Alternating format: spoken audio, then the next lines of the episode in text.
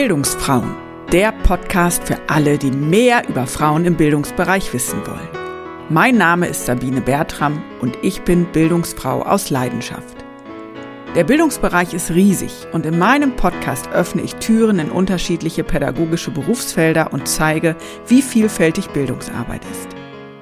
Dazu spreche ich mit inspirierenden Bildungsgestalterinnen, die sich an unterschiedlichen Stellen im Kosmos des lebenslangen Lernens bewegen – also irgendwo zwischen frühkindlicher Bildung und Altenbildung. Was sie alle verbindet, ihre Begeisterung für Bildung und ihr Wunsch, den Bildungsbereich besser zu machen. Denn da gibt es unglaublich viele Baustellen. Das findest du auch und du möchtest aktiv werden? Dann melde dich gerne bei mir. Vielleicht können wir unsere Energie bündeln. Mehr erfährst du unter www.bildungsfrauen.de. Dort kannst du auch meinen Newsletter abonnieren. Und jetzt wünsche ich dir viel Spaß.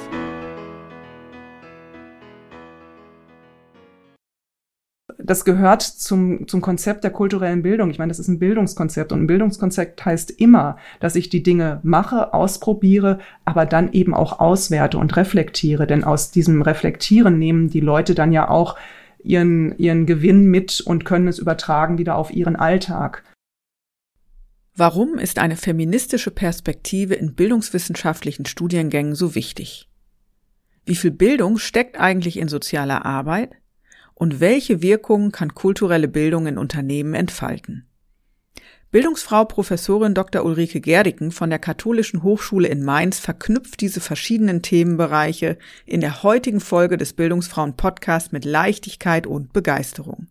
Sie nimmt verschiedene Perspektiven ein, als Lehrende, als Musikerin und auch als Forscherin. Freut euch auf ein intensives und zugleich vielfältiges Gespräch. Herzlich willkommen zu einer neuen Folge des Bildungsfrauen Podcasts. Und heute begrüße ich herzlich Professorin Ulrike Gerdicken. Schön, dass du da bist, Ulrike. Ich bedanke mich für die Einladung und freue mich hier zu sein. Was genau machst du im Bildungsbereich? Ich bin Professorin für Medienpädagogik und Kommunikationswissenschaften in der sozialen Arbeit an der Katholischen Hochschule in Mainz. So lautet mein offizieller Titel. Und ja, genau das mache ich. Noch dazu mit dem Schwerpunkt in der kulturellen Bildung. Das heißt, ich versuche den Studierenden bei uns zu vermitteln, wie man kulturpädagogisch und medienpädagogisch in der sozialen Arbeit arbeiten kann, was man da einsetzen kann, was die soziale Arbeit da auch unterstützt.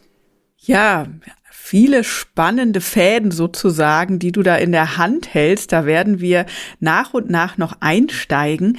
Äh, vorab würde mich ja mal interessieren, wie bist du denn dahin gekommen, wo du jetzt bist? Wie hast du dein Interesse für den pädagogischen Bereich entdeckt? Was waren so wichtige Wegmarken? Erzähl doch mal. Ja, ich habe angefangen nach dem Abi, dass ich erstmal nicht so ganz genau wusste, was ich wollte. Das ging, glaube ich, vielen so. Und ich habe dann angefangen, Sonderpädagogik zu studieren, weil ich während der Schulzeit in einem Sportverein mit Menschen mit Behinderung ein bisschen mitgeholfen habe und dachte und, merk dachte und merkte, das ist sowas, was mir Spaß macht. Und habe dann aber während des ersten Semesters Sonderpädagogik ganz schnell gemerkt, die Arbeit mit behinderten Menschen macht mir Spaß, aber nicht als Lehrerin. Dieses enge System Schule, das hat mich schon im ersten Semester abgeschreckt. Und dann bin ich gewechselt in die Sozialpädagogik, habe Sozialpädagogik studiert und habe da ganz viele Praktika gemacht. Wir hatten das Glück, dass wir noch ganz viele Praktika machen konnten, habe verschiedene Felder der sozialen Arbeit ausprobiert und bin dann in der Bildungsarbeit hängen geblieben, in der Jugendarbeit. Ich habe ein Praktikum beim Jugendverband gemacht und habe gemerkt, das ist eigentlich so meins. Bin dann da auch geblieben, bin beruflich eingestiegen in der Jugendarbeit im Bistum Limburg, in Wetzlar in der katholischen Jugendarbeit und habe so nach ein paar Jahren, zwei, drei Jahren gemerkt, mir fehlt so ein bisschen geistiges Futter. Und dann habe ich ähm, noch studiert, berufsbegleitend, habe meinen Master in Erwachsenenbildung gemacht und habe dann auch in die Erwachsenenbildung gewechselt, bin in die Frauenseelsorge gegangen und habe da nochmal gemerkt, ich hätte noch mal gerne ein bisschen mehr geistiges Futter und habe mich dann entschieden, dass ich promovieren will und habe das dann neben dem Beruf gemacht, hatte dann eine halbe Stelle, in der ich angestellt war, eine halbe Stelle, mit der ich eigentlich freiberuflich arbeiten wollte und das auch eine Weile gemacht habe, Fortbildungen im musikpädagogischen Bereich gegeben, Fortbildungen in der Frauenarbeit gegeben und ja, irgendwann, das ist bei ganz vielen so, hat die Promotion einfach diese halbe Stelle genommen und ich habe also mit einer halben Stelle promoviert für mich, vor mich hin und mit der anderen halben Stelle angestellt gearbeitet. Und während der Promotion habe ich gemerkt, ich hätte Lust, in die Lehre zu gehen, Aber das war mir auch klar, ich will nicht an die Uni, weil mir die Anwendung immer wichtig ist. Mir ist es immer wichtig, Inhalte in die Praxis zu übersetzen oder Inhalte so aufzubereiten, dass Menschen in der Praxis sie dann anwenden können. Das ist auch das, was mir in meinen Fortbildungen immer wieder Spaß gemacht hat. Ich habe viel mit Erzieherinnen gearbeitet im musikpädagogischen Bereich und ja, das war immer wieder für mich auch ganz bereichernd. Ich konnte den musikpädagogischen Hintergrund einbringen, konnte methodische Ideen einbringen und dann mit denen zu erarbeiten, wie kann man es denn jetzt wirklich in der Praxis, in der Kita umsetzen. Das ist ja ein Feld, was ich gar nicht kannte. Genau. Und diese, diesen Weg an die FH habe ich dann nach und nach eingeschlagen, war bei einem Mentoring-Programm dabei und habe aber auch beruflich geguckt, dass ich ähm, immer mehr Richtung Hochschule, Uni gehe, um das kennenzulernen. Das kannte ich aus meinen Berufsfeldern gar nicht. Ich war immer ganz klassisch an der Basis tätig in der Bildungsarbeit. Ja, und irgendwann hat es dann geklappt, dass ich die Professur an der FH kriegte, an der Katholischen Hochschule in Mainz. Und da bin ich jetzt und bin da sehr zufrieden.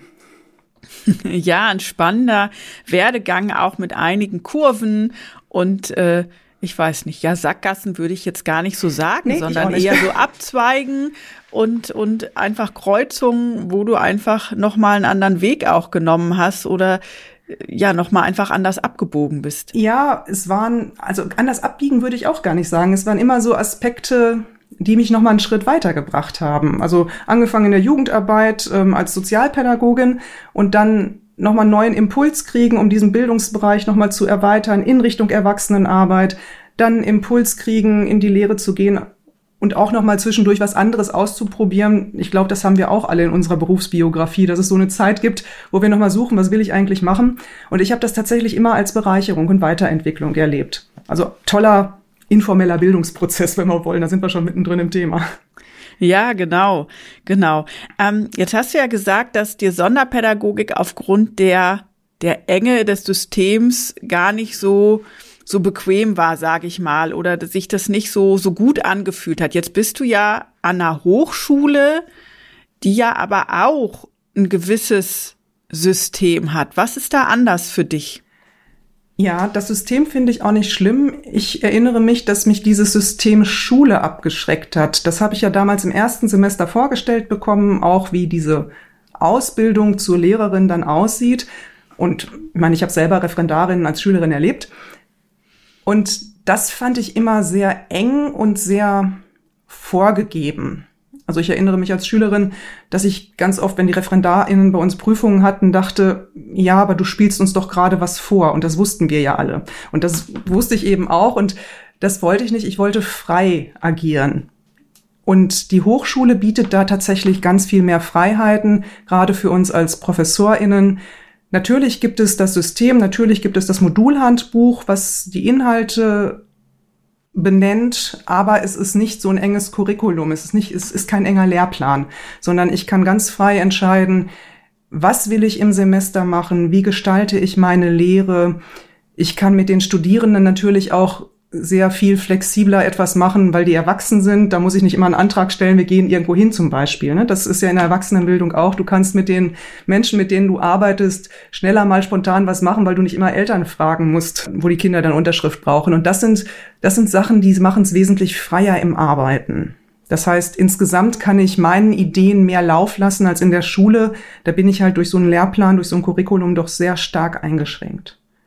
Ja, und ähm, Du hast ja vorhin so einen ganzen Strauß an Themen genannt, in denen du auch jetzt zu Hause bist. Ne? Also deine, dein Fachbereich heißt soziale Arbeit und Sozialwissenschaften und es geht um Medienpädagogik, es geht um kulturelle Bildung. Frauenbildungsarbeit ist ja auch ein Thema für dich. Ähm, was, was genau machst du konkret oder was für Veranstaltungen mhm. bietest du konkret an? Ganz konkret, ich habe eine Vorlesung in kultureller Bildung und Medienpädagogik und da vermittel ich die theoretischen Inhalte der kulturellen Bildung, von diesem Bildungsansatz kulturelle Bildung und von Inhalten der Medienpädagogik. Dann haben wir sogenannte Medienblockwochen an der Hochschule. Das sind Projektwochen, die finden zweimal im Jahr statt. Also die Studierenden müssen zweimal in ihrer Studienlaufbahn daran teilnehmen. Und da wählen die sich in Kurse ein, Kunst, künstlerische Kurse, die sie dann eine Woche lang durchziehen. Da bin ich dran beteiligt. Ich habe den Hochschulchor, den ich zum Beispiel bei uns leite.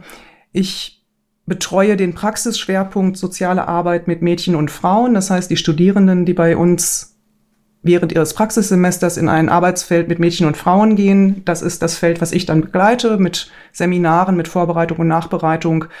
Und ich biete auch Seminare im Bereich feministische Sozialarbeit an. Das baue ich gerade so ein bisschen auf, wo ich gerne auch reinkommen möchte. Ähm, genau, das sind so Sachen, die ich da mache.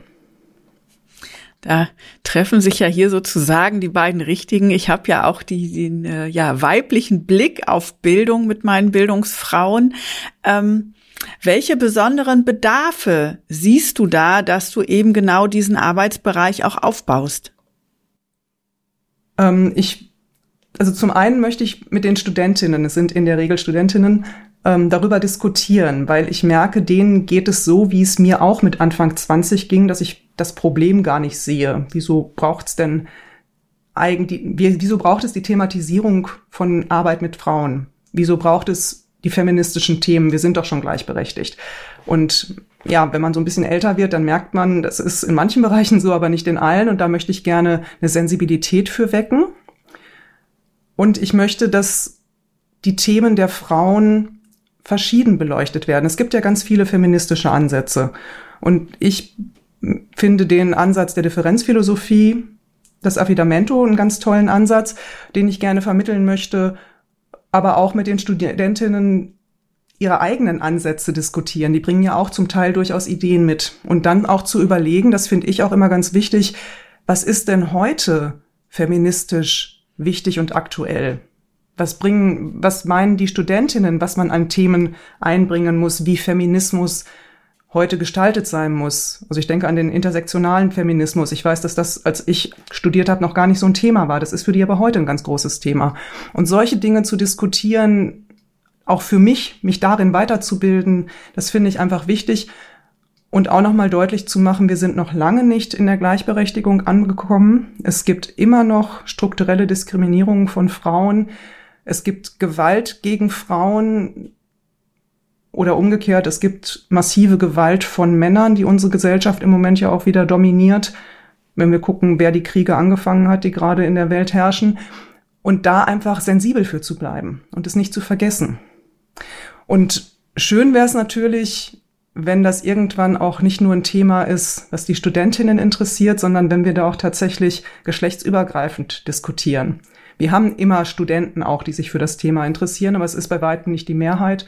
Und das finde ich einfach spannend, ob man auch daran arbeiten kann, dass wir wirklich als Männer und Frauen gemeinsam uns dieser Themen annehmen. Ja, das ist, ist ein spannender Aspekt, weil der sich ja auch ganz breit durch die Gesellschaft zieht. Also ich habe das auch so oft erlebt, Veranstaltungen, die ein vermeintlich weibliches Thema zum Inhalt haben, da konntest du die Männer an einer Hand abzählen, wenn überhaupt. Ja, dann wird gesagt, ach, dann lass die Frauen doch mal treffen. Das ist ja für mich nicht so relevant. Ne? Und bei mir im Studiengang damals war es auch so. Also es, Erwachsenenbildung war, glaube ich, schon noch ein bisschen mit mehr Männern äh, gespickt als äh, zum Beispiel Sozialpädagogik oder Grundschullehramt oder so, ja. Ähm, weil das Feld der Weiterbildung da ja ein bisschen breiter ist und auch andere Möglichkeiten bietet, auch gerade in Richtung Unternehmenskontexte und so weiter. Aber äh, trotzdem waren die Frauen da sehr in der Überzahl, ne? Und das ist ähm, ja dann auch die andere Seite, das, das bemerke ich eben auch und das habe ich auch in einem Seminar beleuchtet, was ich äh, letztes Jahr an der Uni Gießen gegeben habe zum Thema Bildungsfrauen, ähm, dass ja auch der Bildungsbereich und das merkt man eben auch in den Strukturen ja auch immer noch anders bewertet wird, auch finanziell, auch von der gesellschaftlichen Anerkennung und so weiter als Bereiche, die eher Männer dominiert sind. Nimmst du das auch so wahr? Auf jeden Fall. Also gerade in den Bereichen, die dann auch, wie soll ich sagen, die weicheren, vermeintlich weicheren Themen angehen. Also du hast Grundschullehramt genannt. Ne? Grundschullehramt wird schlechter bezahlt als jemand, der am Gymnasium arbeitet. Ist wahrscheinlich, wahrscheinlich vielleicht auch ein Grund, warum da so wenig Männer sind. Ähm, soziale Arbeit, die sehr, für, sehr viel mit Empathie, mit Fürsorge zu tun hat, wird nicht so anerkannt wie jemand, der in der Bank arbeitet und sich da ums Geld kümmert, zum Beispiel. Also ich sehe das auch, dass da eben wirklich weniger Anerkennung ist, monetär. Und manchmal auch weniger Anerkennung, dass man sagt, das ist ja wirklich ein Beruf. Das ist für mich noch so ein anderes Thema. Also das Thema Anerkennung, professionelle Anerkennung in diesen Feldern ist, glaube ich, ein, ein Riesenthema, was wir auch betrachten müssen. Ich weiß, dass das in meinem Studium schon ein Thema ist und es ist heute noch ein Thema zu sagen, Sozialpädagogik bei mir oder soziale Arbeit ist sehr bewusst ein wissenschaftliches Studium, wo wir wichtige Inhalte erforschen, diskutieren und es ist natürlich ein vollwertiges Studium, ein vollwertiger Beruf und nicht was, was man mal machen kann, wenn man schon mal mit Menschen gearbeitet hat oder wenn man mal eine Gruppenleiterschulung gemacht hat. Und in äh, Grundschullehramt ist es das Gleiche. Die Grundschullehrerinnen als Beruf sind, glaube ich, nicht so angesehen wie der Oberstudienrat vom Gymnasium. Und das ist ein Thema, da müssen wir auf jeden Fall dran arbeiten, um da auch die Anerkennung zu kriegen. Und das, meine, da drehen wir uns ja ganz oft im Kreis, dass dann auch wieder Frauen in dem Beruf gerne sind, aber dann auch nicht so das Standing entwickeln, um das wirklich durchzusetzen. Und wenn wir in die Leitungspositionen gucken, haben wir wieder ganz viele Männer in Leitungspositionen. In den Grundschulen vielleicht nicht mehr so. Ich glaube, da ist es inzwischen anders. Aber gucken wir in Wohlfahrtsverbände, da sind immer noch ganz oft Männer an der Spitze. Ähm, gucken wir in andere in Krankenhäusern, wer ist der Krankenhausdirektor, wer ist der Oberarzt, es ist meistens ein Mann. Also auch die vermeintlich frauenbesetzten Kehrberufe in der Leitung sind es dann doch wieder die Männer. Ja, das, das ist so. Ich habe das auch äh, statistisch sozusagen mal ausgewertet oder, oder habe es eben zusammengesucht und recherchiert. Es ist so, dass die Männer da wirklich überproportional einfach in diese verantwortungsvollen Tätigkeiten gehen, die natürlich dann auch noch mal mit einer anderen Sichtbarkeit einhergehen, ne? in der Zeitung stehen, irgendwie auf Podiumsdiskussionen äh, mit dabei sein, Statements abgeben und so weiter. Ne? Also das ist eben auch ein Thema, was ich sehe in meiner Arbeit mit Bildungsfrauen, dass das Thema Sichtbarkeit, also ich werde als Person mit meinen Kompetenzen sichtbar, auch ein ganz schwieriges ist, dass äh, die Frauen da gerne ihr Licht unter den Scheffel stellen. Ne? Also sie arbeiten gerne für ihre Zielgruppe und kümmern sich und machen richtig tolle Angebote und haben es nicht gelernt, auch für sich einzustehen oder mal zu sagen, guck mal, was ich hier tolles mache oder guck mal, ich habe da was entwickelt oder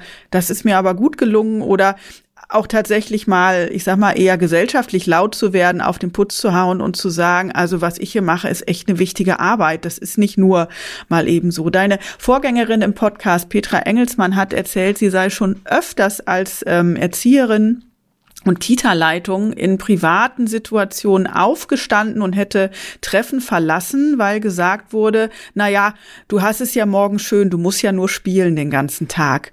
Und ähm, na, also das zieht sich ja an vielen Stellen durch. Ja. Was mir ja Ach so. Mhm. Ich hätte eine Sache, weil ich glaube, wir können da auch, ähm, wir können da selbst was dran tun, denn das ist das, was du ja zum Beispiel mit deinem Podcast machst. Ne? Du ähm, sprichst bewusst Bildungsfrauen an, damit sie sichtbarer werden.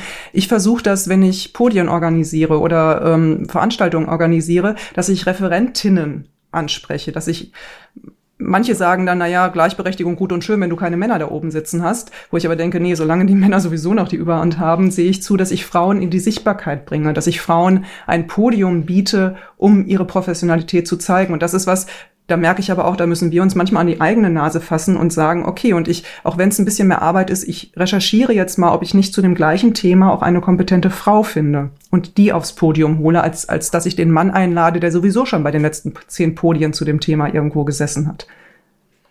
Ja, und, und da ja auch die andere Perspektive, wenn ich als Frau angefragt werde und denke, oh, was ist denn das für eine Veranstaltung? Das ist vielleicht eine Nummer zu groß für mich. Trotzdem mutig zu sein und Ja zu sagen und sich zu trauen, ja. weil in der Regel ist es ja kein, äh, also nichts, was einen vorführt, sondern es ist ja auch eine Chance. Ja, und man darf oder Frau darf sich das auch zutrauen, das einfach zu machen, ja. weil die Männer machen das ja auch einfach. Ne? Genau. Ne? Also ich, ne, und das merke ich eben auch, da ist manchmal viel Ermutigungsarbeit wirklich zu tun. Ähm, also ich, ich sehe mich oft in der Rolle, dass ich sozusagen vom, vom Spielfeldrand anfeuere und sage, komm, du kannst das, los, ja. mach das, das, geh den nächsten Schritt und du wirst sehen, so schlimm ist es gar nicht, sondern du wirst danach stolz auf dich sein und andere werden sagen, boah, wie toll, dass du das gemacht hast. Ja, auf jeden Fall. Und das möglichst früh anfangen. Und das versuche ich auch mit meinen Studentinnen auch, hm? dass ich sage, geh mal auf die Bühne. Das ist, das ist in der kulturellen Bildung oder in der künstlerischen Arbeit dann ja auch toll. Die sind in einem Theaterworkshop, in dieser Medienblockwoche, von der ich sprach. Und wir haben einen Workshop, das ist mal ganz toll, das ist Poetry Slam. Dann stehen die wirklich alleine auf der Bühne und tragen ihren Text vor. Und das ist mal toll zu sehen, wenn die dann da stehen und mit welchem, mit welcher Ausstrahlung die dann da stehen. Und das, dass man das da üben kann und dass sie das da eben schon ausprobieren können und erleben können, dass das geht und dass sie eine Wirkung haben.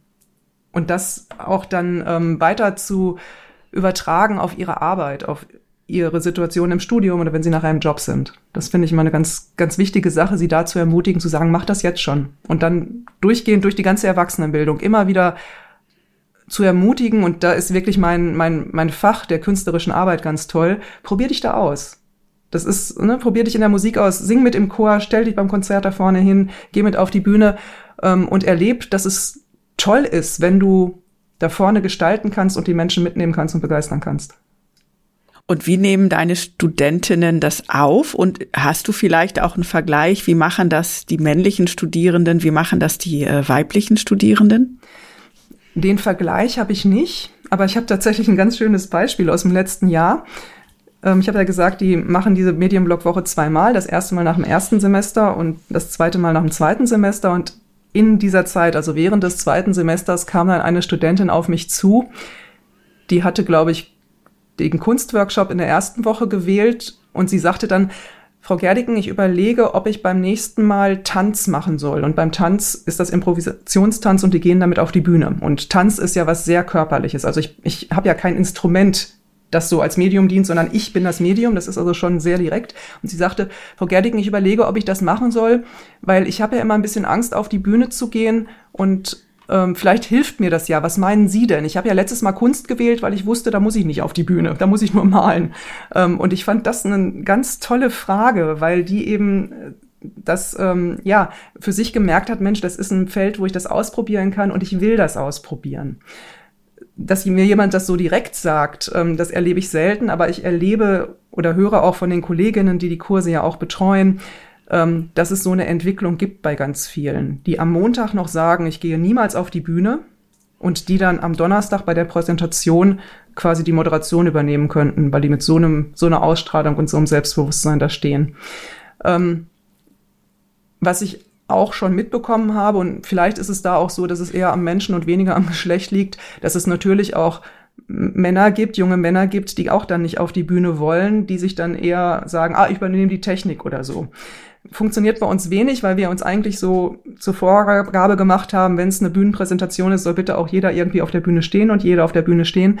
Ähm, beim Tanzen manchmal dann die Männer im Hintergrund, aber manchmal auch, dass es dann umgekehrt die jungen Männer sind, die am Anfang gerade beim Tanz sagen, oh Gott, oh Gott, ich bin hier reingelost worden und was soll ich denn gleich auf der Bühne? Ich kann mich doch gar nicht bewegen.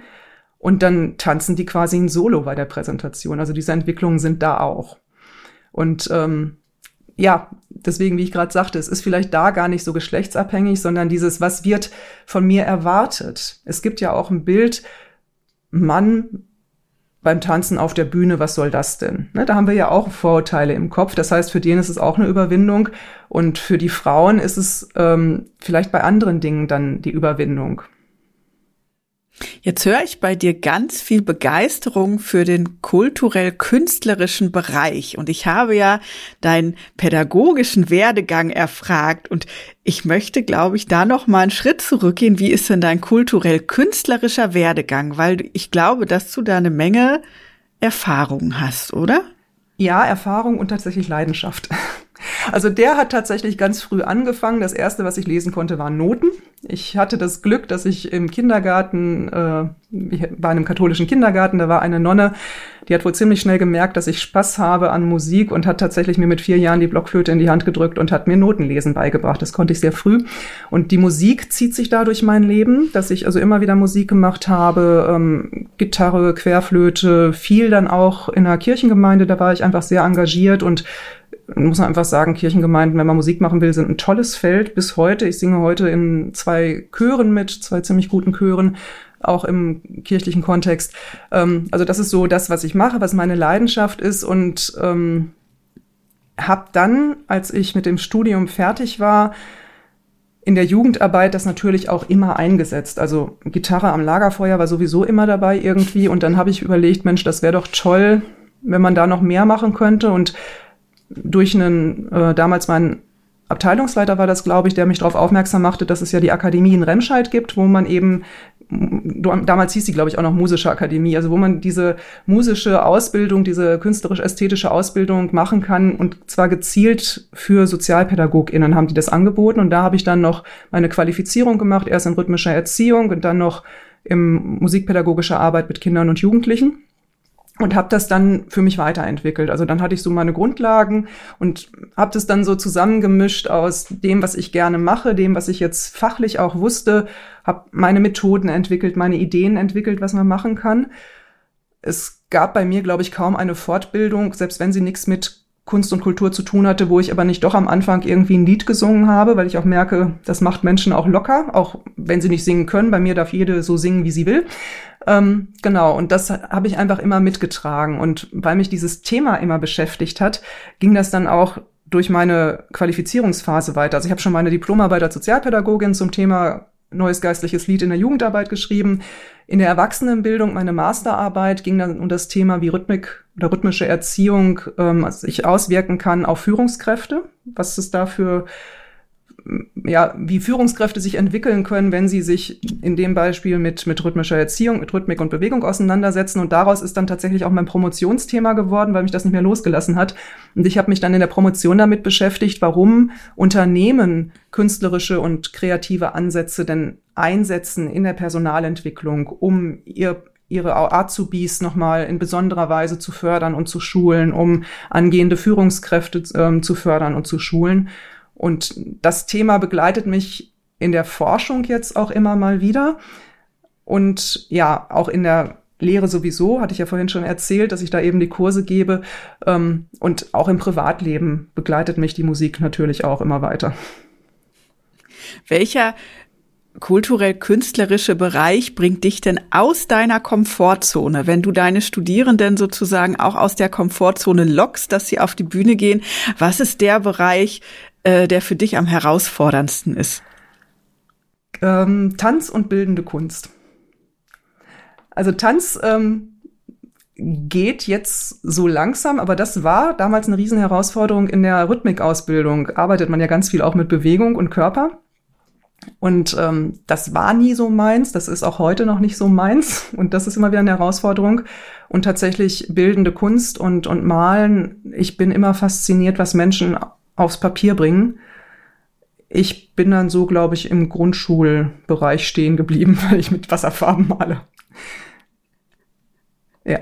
Ja, wobei ja auch das nicht äh, nicht äh, schlecht sein muss, sondern also ich zum Beispiel bin auch nicht jetzt die die große Künstlerin, ne, aber mich entspannt das zum Beispiel manchmal total, wenn ich einfach so ein bisschen ein bisschen rumzeichne und mit so abstrakten Figuren und das dann schön ausmale oder so, ne. Also ich finde, ähm, das ist oft so ein schöner Ausgleich zu ähm, ja dieser kopflastigen Tätigkeit, die ja schon auch äh, manchmal äh, überhand nimmt.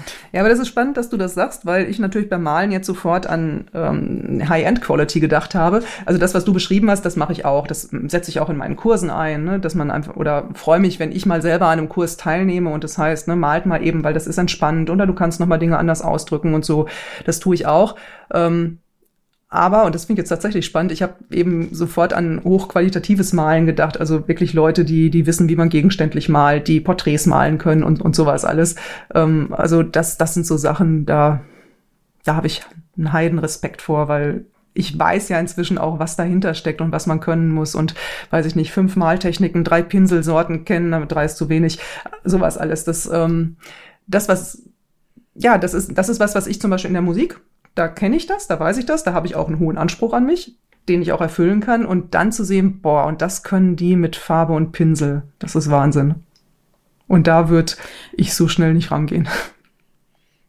Nee, und damit machst du ja jetzt auch noch mal ein spannendes Feld auf, nämlich die Bewertung ja. von Kunst und Kultur. Ne? Und es ist ja, ähm, ne, da du ja auch kulturelle Bildung in der Jugend- und Erwachsenenbildung ähm, bearbeitest, ähm, ist es ja so oder oder in meiner Wahrnehmung und Beobachtung ist es so, dass es für den Kinder- und Jugendbereich oft einen großen Fokus gibt auf kulturelle Bildung. Es gibt auch viele Förderprogramme und es wird dann immer gerne gesehen, dass sie sich kulturell betätigen, weil das ja ein großer Teil der Menschenbildung und Persönlichkeitsentwicklung auch ausmacht, wobei dann andererseits im schulischen Kontext äh, die Kunstnote eigentlich irrelevant ist, weil da du die Hauptfächer zählen und das, also ne, es, es soll unterrichtet werden und die sollen auch alle Techniken können, aber ähm, ich sag mal, ich, ich kenne das aus der Schule meines Sohnes, ne, dann äh, gibt es einmal im Jahr so, so ein äh, Lernentwicklungsdokumentation und da stehen dann nur die Hauptfächer drauf. Und zum Beispiel gute Kunstnoten oder so spielen da keine Rolle. Gute Sportnoten auch nicht. Also auch das ist mhm. was, das dann einfach wenig Wertigkeit hat in der, in der öffentlichen Wahrnehmung, Wahrnehmung im Vergleich zu anderen Fächern.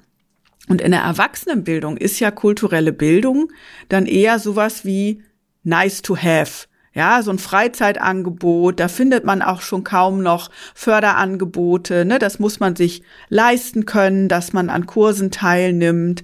Und ähm, ne, also da, da finde ich halt spannend, dass du äh, mal in den Unternehmenskontext auch reingeguckt hast oder da das so ein bisschen auch andockst, ähm, weil ich das mit dem Unternehmenskontext bislang eher weniger verbunden habe. Was sind denn so deine Erkenntnisse ähm, in der Kombination kulturelle Bildung und Führung, Personalentwicklung?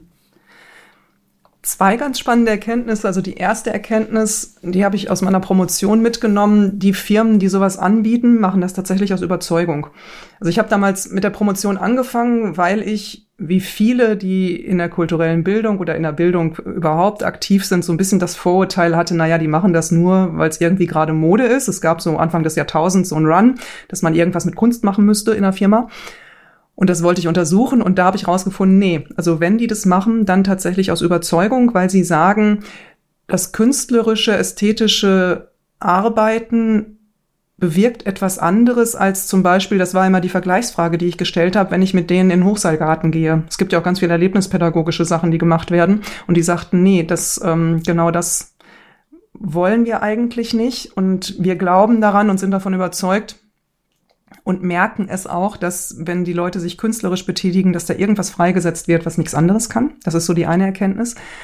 Und ähm, die andere Erkenntnis war aus einem anderen Forschungsprojekt, was wir zum Thema Leadership gemacht haben, wo wir wirklich gezielt geguckt haben, wenn junge Leute sich auf eine Führungstätigkeit vorbereiten, entwickeln die besondere soziale Kompetenzen oder emotionale Kompetenzen, wenn die sich mit Kunst und Kultur auseinandersetzen. Und dass wir da gemerkt haben, also wir können das nicht sagen, weil wir haben sie noch nicht in der Führungsposition erlebt.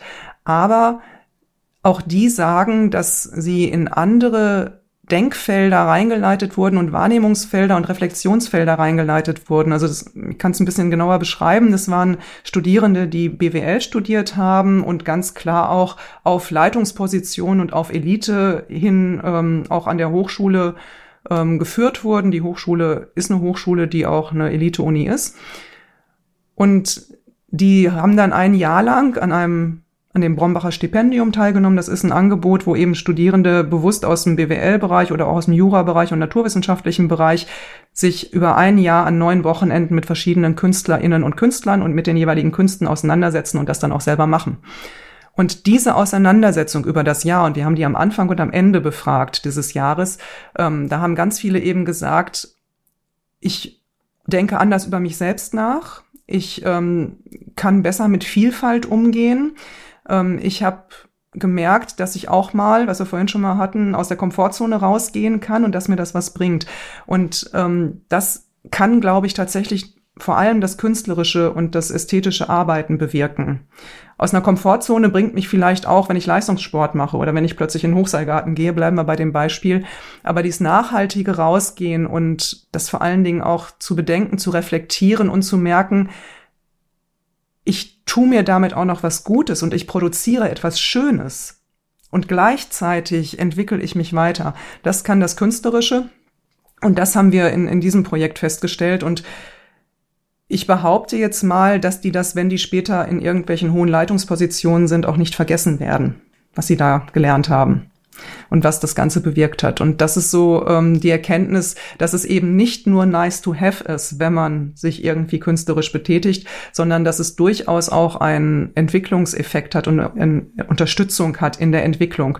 Nicht in den Hard Facts, ne? man kann das nicht immer messen an Kennzahlen, ähm, aber man kann es beobachten und wenn man dann die Leute fragt, und ich arbeite ja qualitativ, das heißt, ich arbeite nicht mit, mit Statistiken, sondern ich arbeite mit den Aussagen der Menschen, ähm, daran kann ich eben erkennen, dass da tatsächlich eine Wirkung da ist. Und das ist dann für mich wieder ein Impuls, auch nochmal weiter zu gucken, weiter zu forschen, ob es auch noch andere Bereiche gibt. Also aus diesem Führungskräfte, aus dieser Führungskräfteforschung zum Beispiel ist dann raus geworden, weil wir ja mit Studierenden da gearbeitet haben, dass ich dann mal geguckt habe, okay, es gibt ganz viele Studierende, die engagieren sich an der Uni oder an der Hochschule kulturell, im Chor, im Theater, im Orchester, in einer Radiogruppe. Warum machen die das eigentlich? Und da kam dann zum Beispiel raus, dass die gesagt haben, ähm, ich lerne dort Leute kennen, ich habe was Vertrautes, was mir, wo ich mich wohlfühle, wenn schon alles andere an der Hochschule neu ist, wenn ich gerade anfange zu studieren. Ähm, oder ich komme eben da auch mal aus meiner Komfortzone raus. Also auch wieder diese Aspekte, dass es dem Menschen in seiner Entwicklung weiterbringt. Und zwar in den Bereichen, wo wir ganz oft auch hören und auch in der Wirtschaft hören, die müssen Soft Skills haben, persönliche Kompetenzen müssen sich weiterentwickeln, soziale Kompetenzen müssen sich weiterentwickeln. Das geschieht, wenn Menschen sich künstlerisch gerade auch in der Gruppe betätigen. Und deswegen ist es eigentlich eine Schande, dass das immer noch so als nice to have, wie du sagtest, abgekanzelt wird oder ähm, ja, wenn wir nichts anderes finden, dann gehen wir halt mal ins Theater oder dann spielen wir mal Theater. Nee, das ist ganz viel mehr, da steckt ganz viel mehr hinter. Ja, und ich habe gerade noch so überlegt im Vergleich zu so einem zu so einem Hochseilgarten. Ne? Also ich finde, so ein künstlerischer Rahmen ist auch irgendwie noch noch geschützter, weil es nicht so eine krasse Extremsituation ist und, und es auch nicht auf ein gewisses Maß an Sportlichkeit ankommt. Also ich erinnere mich ja zur Peinlichkeit meiner Kinder an die eine Situation, wo ich mit denen im Hochseilgarten war und ich musste direkt an der zweiten Station mit der Leiter runtergeholt worden. Ich hatte so eine Panik, bei mir ging alles zu und ich kam nicht mehr vor und zurück. Also das, das war für mich eine krasse Überforderung und meine Kinder, denen war das wirklich höchst notpeinlich, dass ihre Mutter da vom Baum gepflückt werden musste, ja. Ähm, aber in, gerade mit, mit, mit künstlerischen Methoden, also wenn, wenn ich die anwende, auch im Coaching oder in, in Seminaren oder so, ne, dann merke ich, dann haben viele oft erstmal so eine Hemmschwelle und mit, mit so, mit so einem äh, Selbstbild von, aber ich bin doch gar nicht kreativ.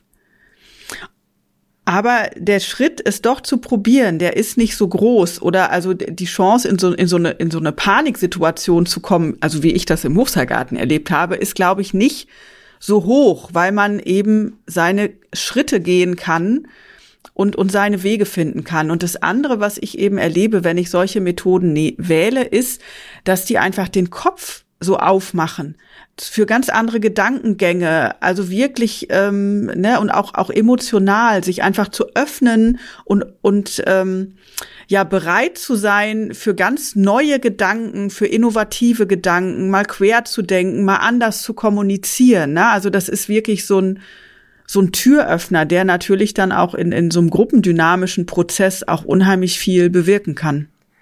Ja, wobei ich das ein bisschen differenzieren würde, was du sagtest. Das erste mit dem geschützten Raum stimme ich dir zu, dass das im Künstlerischen oft ist, aber auch, ähm, weil wir es so anleiten. Und ich glaube, also ich kenne dein, kann deine Erfahrung aus dem Hofseilgarten eins zu eins teilen. Ging mir genauso. Ich habe dann auch da unten, ich war mit Freunden, war ein Kindergeburtstag und der Kumpel hatte gefragt, ob ich mitgehen kann, damit noch eine Begleitperson da ist.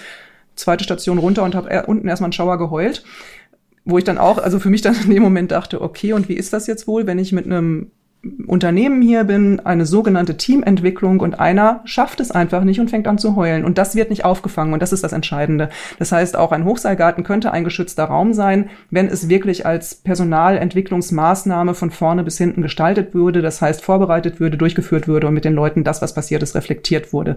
Das passiert leider sehr häufig nicht. Und ähm, das kann auch bei kulturellen Angeboten so sein. Also es gibt auch Firmen, die buchen dann die Trommelgruppe und die trommeln halt mit den Leuten, aber es wird auch nicht vorbereitet und nicht nachbereitet. Das ist dann aber auch keine personalentwicklerische Maßnahme, sondern es ist ein nettes Event.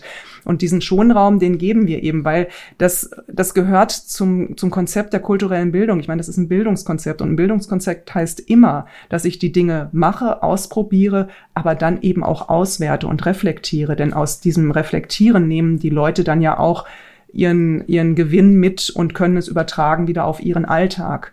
Das passiert bestimmt auch, wenn sie das Künstlerische gerade tun. Aber ich, in der pädagogischen Arbeit ist es ja gerade der Sinn, dass ich nochmal anstoße, zu überlegen, okay, was hast du gerade erlebt und was heißt das für dich und dein Leben, wenn du im Theater eben es gewagt hast, auf die Bühne zu gehen oder im Chor es gewagt hast, ein Stück auswendig zu singen ohne Noten, solche Sachen. Das ist das eine. Das andere, aber da stimme ich dir voll zu, ist, dass es nochmal ähm, den Kopf weitet und du einfach andere Impulse kriegst durchs künstlerische Tun, weil irgendwas ausgelöst wird, ähm, wo du dann dran hängen bleibst. Also ich weiß, bei mir, ne, habe ja das ähm, Beispiel Tanzen vorhin genannt.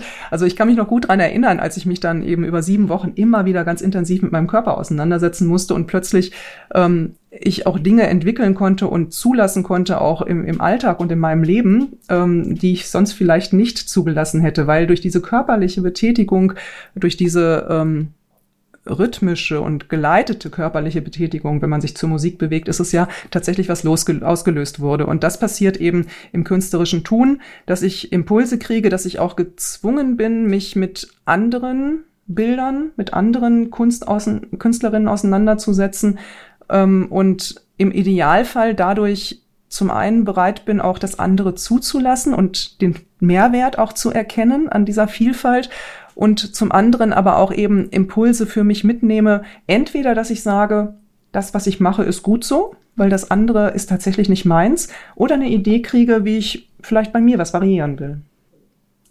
Ja. Ja, total spannend. Und also mir geht das ja tatsächlich so mit mit Sport und Bewegung, so wie beim Yoga und so, ne? Mit dieser Körpererfahrung. Ich bin halt irgendwie schon auch groß geworden mit diesem äh, Stigma, irgendwie unsportlich zu sein oder nicht so sportlich wie andere und habe dann immer gedacht, na ja, ich kann das vielleicht gar nicht, aber durch diese diese dieses Erkunden des eigenen äh, Körpers, ja, kommt eben auch auf anderen Ebenen viel in Gang. Und spannend finde ich, was du sagst, ist gerade dieser, dieser Bildungsaspekt, also auch das, das Reflektieren. Was ist da gerade passiert? Was löst es bei dir aus? Ja, wie, wie geht's dir? Ich meine, es ist ja immer diese typische Pädagogenfrage. Wie geht's dir jetzt damit? Aber es, es macht natürlich schon auch eine Menge, ne? Und du hast ja gerade so ein bisschen dargestellt, dass solche Maßnahmen gerne auch mit so einem Eventcharakter gebucht werden, oh, wir machen das jetzt mal und tun unserem Team was Gutes und dann machen wir mal so ein Knaller-Event. Das hat aber nicht viel mit Bildung zu tun. Ähm, wie kann man denn solche Bildungsangebote mit einer gewissen Innenschau auch attraktiv machen, gerade für den Unternehmenskontext? Das ist eine gute Frage. Also ich glaube, attraktiv ist es schon, sonst würden Unternehmen das nicht anfragen, weil sie was ich vorhin sagte, zum einen wissen sie, dass es was bringt, oder sie finden einfach es gut, dass man mal was anderes macht. Also dass die Management-Ebene jetzt einfach mal Theater spielt oder Steinmetzarbeiten macht. Ich habe, also es ist, ich, ich zögere deswegen und sage, das ist eine gute Frage, ähm, weil die Voraussetzung ist, dass die Unternehmen den Anspruch haben, dass es auch wirklich eine Personalentwicklungsmaßnahme ist. Das heißt, ich als Anbieterin kann es attraktiv machen, wenn ich mein Angebot schreibe, dass ich wirklich deutlich mache, nicht nur, wie ich künstlerisch arbeite, sondern wie ich das Ganze auch rahme in der Reflexionsarbeit. Und ich finde, weil du das vorhin sagtest, das ist dieses typisch pädagogische Wort, ja, das ist unsere Profession, dass wir können reflektieren. Viele andere können das nicht und wir können Reflexion anleiten. Ähm, so, und dass ich das deutlich mache, und dann ist aber die Frage, ähm, ist es denn das, was das Unternehmen will? Und dann sind wir wieder bei dem Punkt, wie ernst wird das dann wirklich als Personalentwicklungsmaßnahme genommen? Das heißt, sagt ein Unternehmen, was erstmal nur die Idee hatte, auch wir holen uns die Impro-Theatergruppe mal ins Haus, ist ja ganz witzig, sagt das, okay, und wir zahlen auch die 3000 Euro mehr für die Nachbereitung, die die dann mit unseren Leuten machen und stellen unsere Leute auch frei, dass das wirklich nachbesprochen werden kann.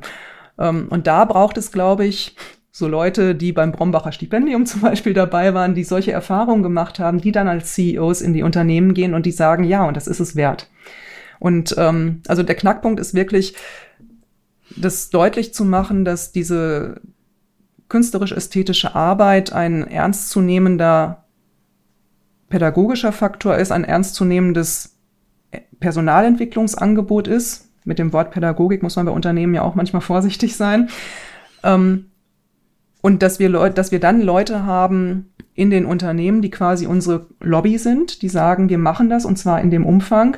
Und ein drittes, da komme ich so ein bisschen zu dem, ähm, wo du ja, glaube ich, auch herkommst mit VHS, weil ich hatte mit denen, mit der VHS und der Bundesebene der VHS da ein ganz interessantes Erlebnis, dass auch dort deutlich gemacht wird, berufliche Weiterbildung oder in der beruflichen Weiterbildung ist die künstlerische Arbeit ein wichtiger Faktor. Denn ich glaube, wenn die Weiterbildungsanbieter das fest in ihrem Programm haben, wenn also eine VHS ganz klar sagt, in ihrem ähm, Feld berufliche Weiterbildung und nicht nur in dem Feld Kunst und Kultur kommen künstlerische Angebote vor, dass das auch in Unternehmen ähm, dann zu einer höheren Akzeptanz führen könnte.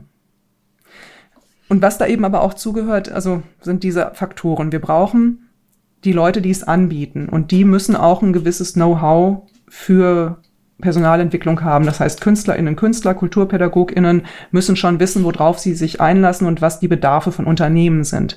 Wir brauchen in den Unternehmen die verantwortlichen Leute, die sagen, ja, das ist ein sinnvolles Personalentwicklungsangebot, das ist eine sinnvolle Methode und die setzen wir hier ein und das auch aushalten, wenn sie erstmal von allen Seiten gesagt bekommen, Töpfern in der Toskana brauchen wir hier nicht. Und das dritte, Stichwort Töpfern in der Toskana, dass eben auch die Weiterbildungsträger ähm, das genauso ähm, propagieren und genauso darstellen, dass eben künstlerische Angebote mit der entsprechenden Rahmung im Bereich der Weiterbildung angeboten werden und dadurch auch ein gewisses Standing bekommen und eine gewisse Anerkennung bekommen. Ja, ja, spannend. Danke für die, für die Einblicke und dass du dich auf die Frage eingelassen hast. Die kam mir gerade so, dass ich dachte, ja. na, ähm, ich, ich würde ja gerne noch mal einmal umschwenken, mehr in den Bereich soziale Arbeit. Wir mhm. hatten das Thema schon so grob im Vorgespräch, weil ich bei den Recherchen ähm, zu meinem Seminar in Gießen seinerzeit ja überlegt habe, wie viele Bildungsfrauen gibt es eigentlich in Deutschland und wo ist der Bildungsbereich verankert. Und bei Bildung fällt ja dann immer erstmal Schule ein und jetzt der frühkindliche Bereich ist auch dabei, auch wenn das oft noch so, naja, Betreuung und Bildung ist. Dann ist natürlich Ausbildung dabei, Hochschule und Weiterbildung. Und dann, das hatte ich dann alles zusammengetragen und dann habe ich gedacht, hm, soziale Arbeit. Ist das eigentlich auch Bildung oder ist das keine Bildung? Was würdest du sagen?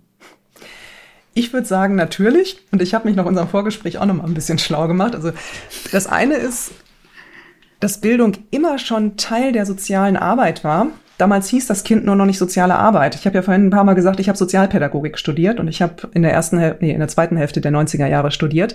Und es gab, mh, mm, die Zahl habe ich jetzt nicht ganz genau, aber ich glaube bis ins bis in die Anfang der 2000er eben noch die Unterscheidung an den FHs zwischen Sozialpädagogik und Sozialarbeit. Und ganz grob kann man sagen, der Unterschied ist, das hat mir damals, glaube ich, auch die Berufsberatung so gesagt, die Sozialpädagogen kümmern sich und PädagogInnen kümmern sich darum, ähm, bevor das Kind in den Brunnen gefallen ist und die Sozialarbeiter kümmern sich um die Leute, wenn sie in den Brunnen gefallen sind. Das heißt, Sozialarbeit ist so das, was die klassische Fürsorgearbeit war ähm, und Sozialpädagogik ist eher tatsächlich der Bildungsbereich gewesen also für mich war das ganz normal, dass ich als Sozialpädagogin in die Jugendarbeit ging. Und alle meine Kolleginnen und Kollegen waren Sozialpädagoginnen. Das war einfach, dieser Bildungsbereich war von uns quasi besetzt.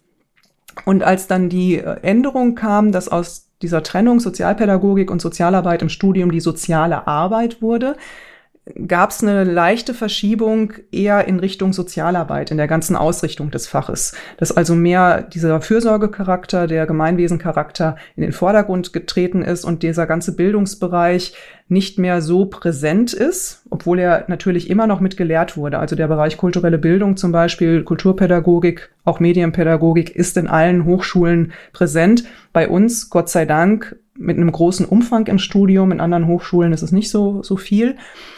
So, das heißt, da ist es ein bisschen in den Hintergrund getreten, es war aber immer da. Das heißt, Bildungsarbeit gehört dazu und natürlich ist auch, wenn ich, ähm, wenn ich Schulsozialarbeit mache, wenn ich im Gefängnis Sozialarbeit mache, äh, wenn ich Gemeinwesenarbeit mache, wenn ich mit Obdachlosen arbeite, das sind immer auch Bildungsprozesse, die da angestoßen werden. Also auch wenn ich ähm, die, die Hilfeplanbesprechung, gerade im Jugendbereich, wenn ich die Hilfeplanbesprechung mache, da ist natürlich immer der Bildungs, äh, also da läuft immer auch eine, eine Bildungsschiene mit, da ist immer auch Bildung mit dem Spiel und auch wenn ich mit Obdachlosen überlege, wie sie jetzt das nächste Formular ausfüllen müssen. Da passiert ja auch Bildung. Wir würden es vielleicht nicht so nennen, aber dieser Prozess passiert, weil ich mit denen gemeinsam erarbeite, wie machst du das? Und am Ende haben sie dieses Wissen, wie sie das machen. Oder sie haben nur was heißt nur, sie haben mitbekommen, jemand nimmt mich ernst und füllt das mit mir aus. Und auch das ist ja schon Bildung. Also von daher ist es immer ein Thema. Und das künstlerische Arbeiten als Methode war auch schon immer dann ein Thema. Also auch als es diese leichte Verschiebung gab, dass, dass man irgendwo mal malt oder mit den Leuten ein Lied singt oder mit Jugendlichen irgendein Spray-Projekt macht, das ist immer schon da. Und was es aber auch gibt, und das ist, wo ich sage, ich habe ein bisschen recherchiert, ähm, es gibt einen ganz schönen Artikel von Bettina Heinrich, wo sie die Frage stellt, ist, ähm, oder wo sie die beiden Seiten aufmacht, dass in der Kulturarbeit ja auch immer mehr Aufgaben von Sozialpädagogik übernommen werden. Und sie macht es am Beispiel der Flüchtlingsarbeit deutlich. Als die Geflüchteten 2015, 16 kamen, ganz viele Theater, ganz viele Musikeinrichtungen haben seitdem Projekte, Theaterprojekte, Musikprojekte mit Geflüchteten gemacht. Was ein Teil soziale Arbeit ist. Und umgekehrt haben wir in der sozialen Arbeit ganz viele, gerade auch Musikprojekte oder, oder so Spray-Projekte. Schwerpunkt ist da die Jugendarbeit mit KlientInnen, was künstlerische Arbeit ist. Das heißt, da gibt es eine Überschneidung. Und der, der spannende Prozess für die Zukunft ist, wo finden wir da zum Beispiel zueinander, dass in die Kultureinrichtungen, die sich ja langsam auch, auch die klassischen sogenannten Hochkultureinrichtungen öffnen sich für die Arbeit mit den Menschen für die immer mehr pädagogische Arbeit, aber das ist eben nicht nur meinetwegen an der Oper eine rein musikpädagogische Arbeit ist im Sinne von, du kannst am Ende gut singen, du kannst dein Instrument gut spielen, du weißt, wie ein Sonatenhauptsatzform funktioniert, sondern ähm, dass es eben auch ist, du erlebst Musik, du erfährst Musik. Ähm, wir übersetzen eine Mozart-Oper auch für Menschen, die nicht in unserem Kulturkreis groß geworden sind oder für Menschen, die vielleicht mit 18 Jahren das erste Mal überhaupt in die Oper kommen, weil sie im ganz anderen Stadtteil groß geworden sind, wo klassische Musik keine Rolle spielte oder so. Das heißt, diese Öffnung ähm, hin zur Community Art, also zur Community Music, Community Theater, ähm, das entwickelt sich in den Kultureinrichtungen immer mehr wo wir dann auch als Sozialpädagoginnen unser Know-how einbringen können. Und umgekehrt in der sozialen Arbeit helfen mir die Künstlerinnen und Künstler, die mit mir zusammenarbeiten, um das künstlerische Niveau auch zu haben, denn das ist auch etwas, was ich möchte. Ich möchte nicht nur auf niedriger Basis, naja, wir singen mal irgendwie halbwegs gerade ein Lied, oder wir kritzeln da irgendwas hin machen, sondern es hat ja auch einen Wert, wenn, wenn es ästhetisch schön ist und es bringt auch den, den KlientInnen was, wenn sie merken, da ist wirklich eine ausgebildete Künstlerin, die mit mir arbeitet und es hat auch für die Menschen dann eine andere Wertigkeit, wenn ihr Bild wirklich mit Beratung ein für sie schönes und hochwertiges Bild geworden ist und nicht nur ein Gekritzel aus dem Bauch heraus. Das heißt, die Bildungsarbeit spielte in der sozialen Arbeit immer schon eine Rolle. Sie wurde unterschiedlich hoch gewertet und die kulturelle Bildung ging immer schon so mit. Also war immer schon da, aber wurde, wurde und wird auch heute nicht immer so thematisiert. Was schade ist. Ja, auf jeden Fall. Und was, was bei mir gerade so im Kopf durchklackert, ist, ähm, dass auch der Bildungsbegriff, der viel äh, verwendet wird, eigentlich auch mehr mit dem Fürsorgebegriff nochmal gekoppelt werden muss. Also dass Bildung und Fürsorge einfach sozusagen zwei Seiten einer Medaille sind. Also ich spreche ja immer von Beziehungsarbeit, aber Fürsorge ist ja auch noch mal ein bisschen darüber hinaus. Also für jemanden sorgen ähm, und dafür auch da zu sein, dass diese Person eben auch Schritte geht. Ne? Also ich glaube, dass sich da auch gesellschaftlich noch eine ganze Menge mehr wandeln darf, damit eben ähm, auch Fürsorgearbeit, damit so Bereiche wie kulturelle Bildung auch, ähm, ich sag mal, viel mehr Raum einnehmen können. Was wünschst du dir denn für den Bereich oder für die Bereiche, in denen du tätig bist? Also welche Probleme siehst du aktuell und, und was wünschst du dir, um sie zu lösen, mhm. damit du gut arbeiten kannst oder damit auch deine Studierenden gut arbeiten können? Hm.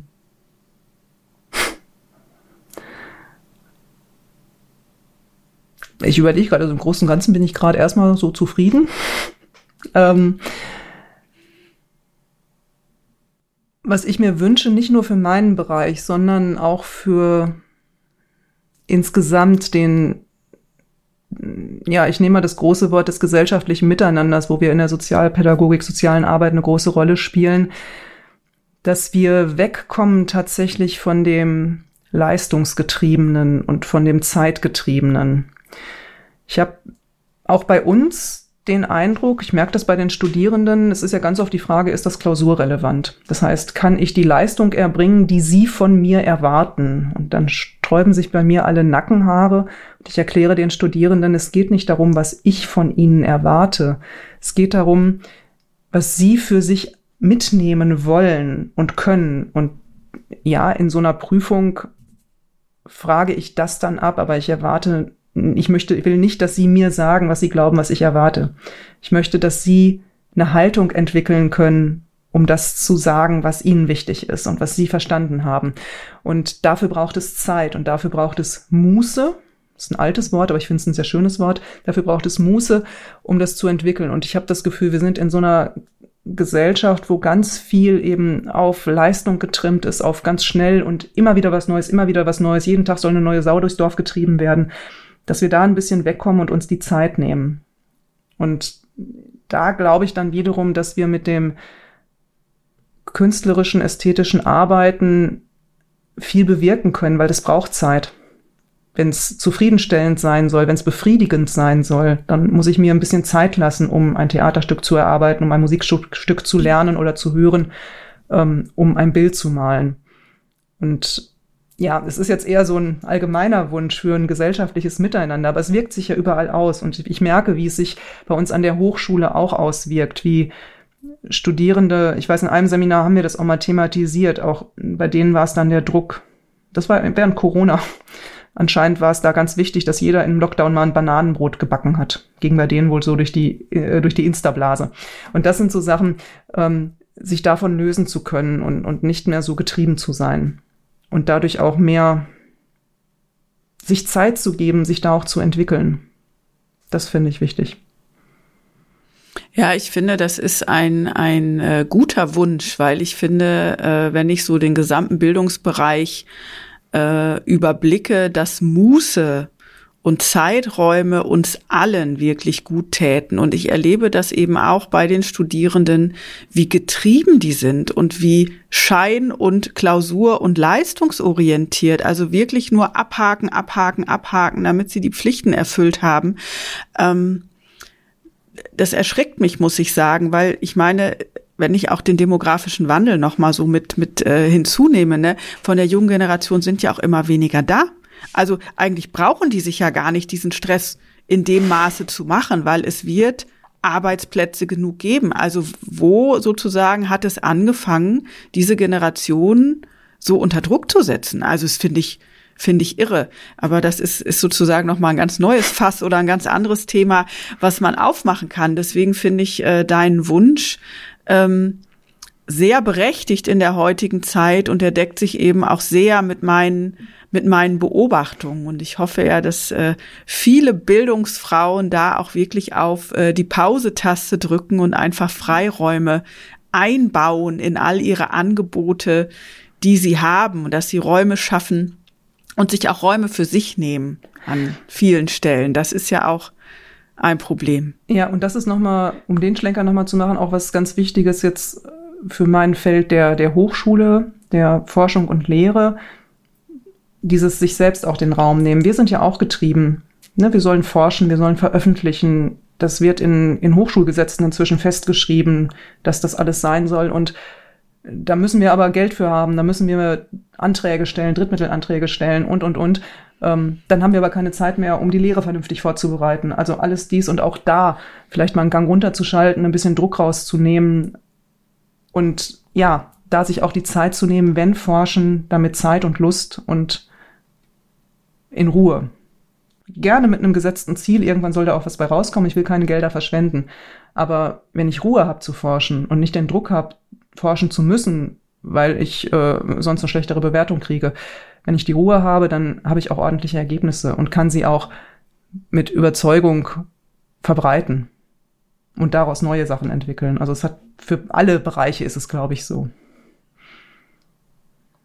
Ja, ja, es ist auch nochmal ein spannender, spannender Punkt. Auch das Hochschulsystem ist ja wirklich ein Hamsterrad. Ja, aber das wird dann wirklich ein ähm, eigener Podcast. absolut, absolut. Ähm, Kommen wir einfach mal zur Abschlussfrage. Wer weiß, vielleicht machen wir ja noch mal einen zweiten und machen diese Fässer sozusagen noch mal auf. Ähm, würdest du denn mit all deinen Erfahrungen im Gepäck deinem jüngeren Selbst empfehlen, auch wieder im Bildungsbereich tätig zu werden? Ich habe mir über die Frage Gedanken gemacht, weil du stellst sie ja immer zum Abschluss. Und ich bin zu zwei Antworten gekommen. Zum einen, ja, ich finde den Bildungsbereich toll. Ich finde es toll, wenn man Menschen begleiten kann, sich zu entwickeln, sich zu finden und dann auch selber weiter die Gesellschaft mitzugestalten. Von daher würde ich sagen, auf jeden Fall. Ich würde aufgrund meiner eigenen Erfahrung aber auch meinem jüngeren Ich sagen, mach, wozu du Lust hast. Ja, mal ganz am Anfang, als ich so erzählt habe, sagtest du, ja, du bist so ein paar, nicht Sackgassen, aber Schleifen gegangen und so. Das hat natürlich auch was damit zu tun, dass ich erstmal suchen musste, wo will ich eigentlich hin? Und natürlich auch mal in Richtung gegangen bin, wo ich gemerkt habe, nee, ist gar nicht meins. Und das finde ich ganz wichtig das zu tun, wo das Herz nachdrängt und dem auch mal nachzugeben. Das würde ich dem meinem jüngeren Ich dann auch noch mitgeben. Und freue mich, wenn es dann die Bildungsarbeit ist. Danke, das ist auch noch mal ein spannender Impuls und der trifft ja auch noch mal das Thema, was wir gerade sozusagen hatten, also sich selber Räume geben, Zeit geben und auch da den Druck rauszunehmen, dass man mit Anfang 20 schon wissen muss, was man sein Leben lang machen will. Also das ist ja idiotisch, das geht ja gar nicht, weil ich weiß ja jetzt auch noch nicht, wo stehe ich in fünf Jahren und was will ich dann machen und wie will ich dann arbeiten und was da in meinem Leben passiert ist und in mir, was dann äh, sozusagen da auch irgendwie Einfluss finden muss. Ne? Ja. Von daher vielen, vielen Dank für das sehr vielfältige und intensive Gespräch, liebe Ulrike. Es war mir eine Freude. Das war es mir auch. Vielen Dank noch einmal für die Einladung. Der Bildungsbereich braucht mehr Muße. Diese Aussage von Bildungsfrau Professorin Dr. Ulrike Gerdiken ist mir im Kopf geblieben. Und dabei ist es so naheliegend, denn gutes Lernen erfolgt doch am ehesten mit Zeit, Neugier und echtem Interesse. Und auch gute Forschung braucht genau diese Zutaten. Wirklich merkwürdig, dass die aktuelle Entwicklung im Bildungsbereich eher gegenläufig ist. Hast du Ideen, wie wir hier gemeinsam gegensteuern können? Dann schreib mir gerne. Und wieder gab es spannende weibliche Einblicke in den Bildungsbereich. Du willst mehr? Weitere Folgen findest du auf www.bildungsfrauen.de und natürlich überall, wo es Podcasts gibt. Dort kannst du auch gerne ein Like dalassen. Du willst nichts verpassen? Dann folge mir auf Instagram oder LinkedIn. Und ich freue mich auch, wenn du mir einen digitalen Kaffee spendierst für diese Folge. Die Links findest du in den Show Notes.